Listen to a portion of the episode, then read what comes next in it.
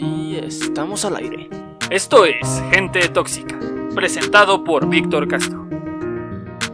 Gente Tóxica, el programa donde no tenemos miedo a sacar la mierda que tenemos dentro. Bienvenidos.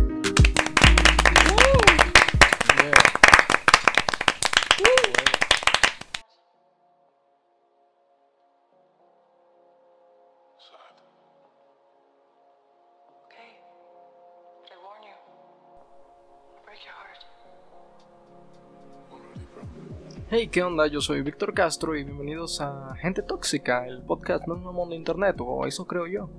Puede ser, quién sabe. Eh, este es el final de temporada de la segunda temporada de Gente Tóxica. Estoy muy feliz. Muy feliz porque hemos creado algo bien chido. La neta no hemos creado nada, lo hice yo todo. Ustedes solamente estuvieron ahí escuchando uno que otro porque, seamos honestos, no los escucharon todos. No, no los escucharon todos, solo algunos. Pero bueno, fue una, una gran temporada y este es el especial 19 porque... Porque es otra vez este especial donde me pongo bien puto sentimental porque es mi cumpleaños y acabo de cumplir 19 años. Para que se hagan una idea, son las 4 de la mañana del 12 de abril y no sé cómo sentirme, no sé cómo me siento en realidad. Eh, quería dar, transmitir como una idea para mostrarles y que trataran de sentir lo que estoy sintiendo yo al transformarme de güey de 18 a güey de 19, pero en realidad es que no, no siento nada, no siento la gran cosa que contar. Entonces decidí escuchar el especial 18, que por mucho tiempo fue un especial muy polémico porque mucha gente estaba muy, preocu- muy preocupada porque es un episodio de gente tóxica donde probablemente se escucha el Víctor más triste de todos los episodios. Y wow, sí estaba muy triste. Y, también eh, pasó un chingo de tiempo. Cuando subí ese, ese, ese capítulo dejé de subir otros episodios. Y yo no anuncié que iba a ser el final de temporada ni nada. Solamente se dio. Porque honestamente ya no tenía ideas. Ya no sabía qué hacer con si continuar con este pedo. Pero aquí estamos un año después y, con un chingo de episodios después de ese. Y, quiero recalcar unas cosas que dije en ese episodio que me llaman un chingo la atención. Y es que estaba muy, muy añoroso, muy añoroso porque acaba de cumplir 18 años, ya legalmente era, soy un hombre, ¿no? Entonces estaba muy añoroso por el pasado. Pero justo ahora creo que eso ha cambiado porque el pasado ya entendí que está atrás. Ya me desaferré a la idea de, de seguir recordando el pasado y el pasado y el pasado y el pasado, porque seamos honestos, el pasado es hermoso. Todos tenemos recuerdos que ojalá no, no olvidemos, y eso también era una de mis preocupaciones, porque algún día me iba a doler no poder recordar todo lo que, lo que he vivido a lo largo de, de mi infancia y adolescencia. Pero a día de hoy siento que ya no le tengo miedo a, enfrentarme al futuro. Más bien, últimamente quiero saber qué, qué, de- qué depara el futuro para mí y, y les voy a ser honesto, no, no soy feliz, no, no les voy a decir que después de grabar el episodio, el especial 18, todo cambió para Víctor Castro y ahora es un güey muy feliz. No, no, no es cierto. Hay momentos que están de la chingada todavía. Hay veces que todo está por la mierda. Pero creo que algo que ha mejorado es que trato de buscar la manera de sentirme mejor. Antes no hacía eso, antes solamente esperaba a dejar de sentirme como la mierda.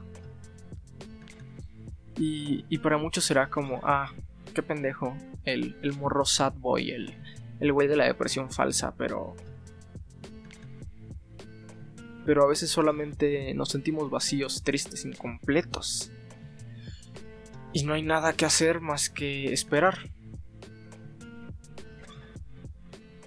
Otras veces, al contrario, si puedes hacer algo más, puedes trabajar en no sentirte así. Y el primer paso lo tienes que, que dar tú desde adentro y y bueno, espero que al contrario de mí, todos los que estén escuchando este episodio estén tratando o, o sean felices, estén tratando de ser felices o ya lo sean. Porque somos güeyes mierda, somos güeyes tóxicos y, y pues toda esa negatividad siempre la traemos con nosotros, chavos. Siempre nos estamos rodeando de malas vibras y es que así somos y así probablemente sea toda nuestra vida. Creo que lo mínimo que podemos hacer es tratar de cambiar todo eso nosotros mismos y, no dejar de ser mamones, no quitarnos toda esa negatividad, porque, güey, es parte de nuestra personalidad, ¿sabes? Al menos es muy parte de la mía. Y, y, no puedo, no puedo dejar de ser este güey, porque, porque este güey soy yo. Y, y, y no sé, soy un güey que acaba de cumplir 19 años y no siento un carajo al respecto. Estoy pensando literalmente en cualquier otra cosa en el mundo menos en esta. Y esta es una pequeña nota para el Víctor del siguiente año que escuche esto. Y es, güey, los últimos dos meses has estado muy puto triste, has estado como la puta mierda. Te voy a ser honesto, has estado tirado a la chingada, güey. Pero yo, que estoy viviendo este momento, este presente, te lo digo, las cosas nos van a salir chido, güey. Cada día veo una mejoría en mí mismo y eso está de huevos es algo que no, que no cualquiera dice. Es algo que tampoco es fácil de decir y mucho menos de hacer. Porque no subiste el episodio de la prepa, pero güey, acabaste la puta prepa, eso está, esto está chido y ambos sabemos que es una meta que, que, que nos estaba cagando la vida, ¿no? Creo que en el en el especial 18, esa era una de las mierdas que más me traía con presión. El hecho de, güey, tengo 18 años, no he hecho una mierda ni siquiera he acabado la prepa, pero ahora te digo, güey, tengo 19 años y no he hecho un carajo. Pero sé que lo que algún día, güey, en algún momento llegará. En algún momento me tocará que el mundo diga, güey, es tu momento, Víctor, hazlo. Es tu momento de, brillar, cabrón. quiero pensar, güey. Y, me estoy dando cuenta de que estoy sonando muy puto optimista, güey. Y a la gente le va a gustar eso. Al menos a la gente de círculo de amigos les va a gustar eso porque se preocupan por mí. Pero a, a la pinche banda mamón y tóxica que escuchamos este pedo, no. no es lo que representa. Entonces dejen. Les explico una.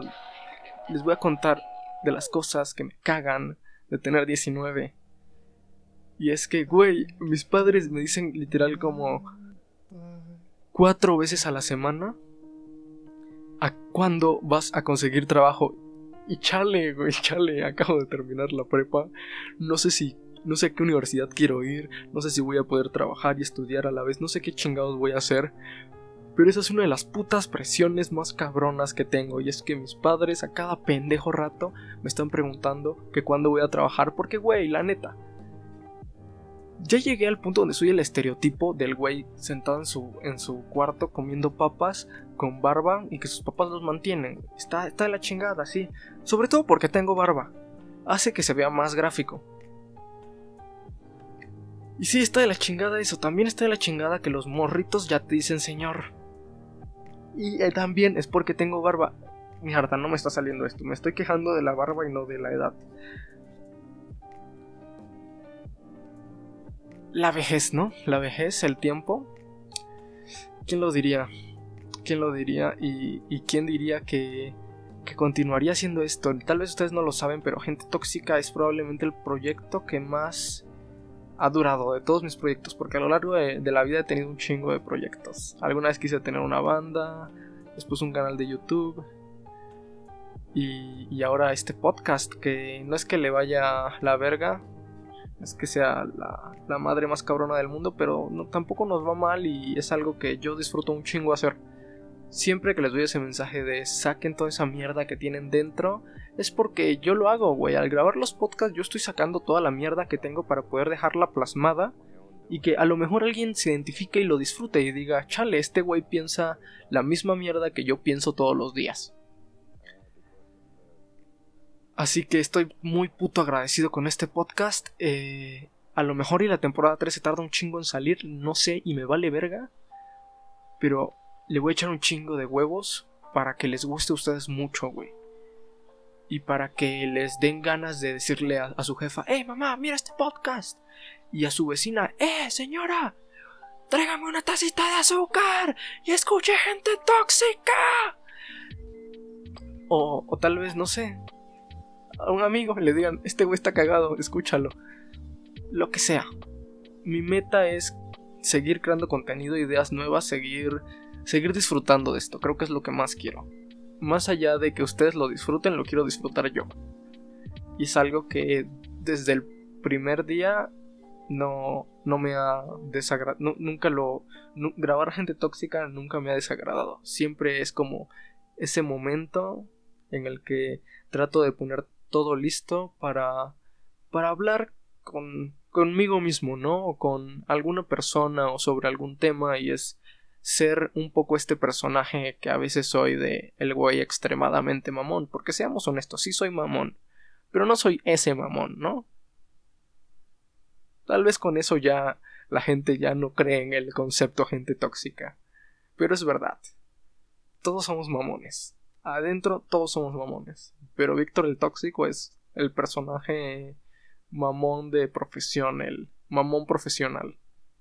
Honestamente creo que ya no tengo mucho que agregar más que más que eso de se vienen cosas chingonas para mí, para el podcast y espero que para ustedes también saquen toda esa mierda que tienen dentro, hagan un podcast de cagada, donde digan muchas groserías y después de dos semanas les dé mucho cringe lo que hicieron. Pero háganlo y les juro que no hay nada que se sienta como eso. Yo soy Víctor Castro y esto es Gente Tóxica, el podcast más mamón de Internet. Nos vemos en la siguiente temporada. Adiós.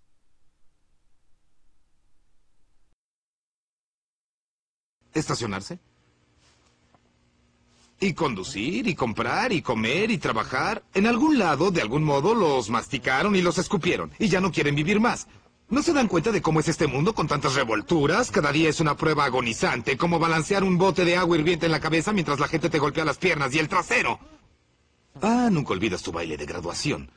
¿Creen que estoy loco? Pues la única enfermedad que tengo es la vida moderna, un eterno sufrimiento de ineficiencia y miseria que es un largo desfile de decepción, desaire, engaños, explosiones, frivolidad, traición, bobería, badulaques y cazadores.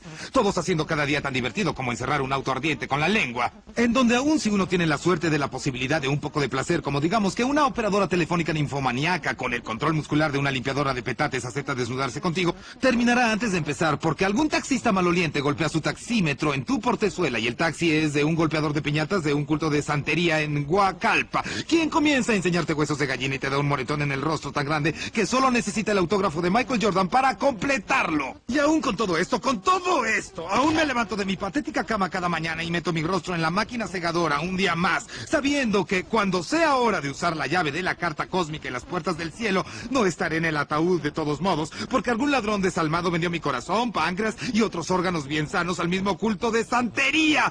Por eso alguien en verdad se preguntará por qué alguien aguanta la cordura por los átomos en la punta de las uñas, mientras que la vida juega sucio con sus dígitos. Y en verdad se preguntan por qué parezco...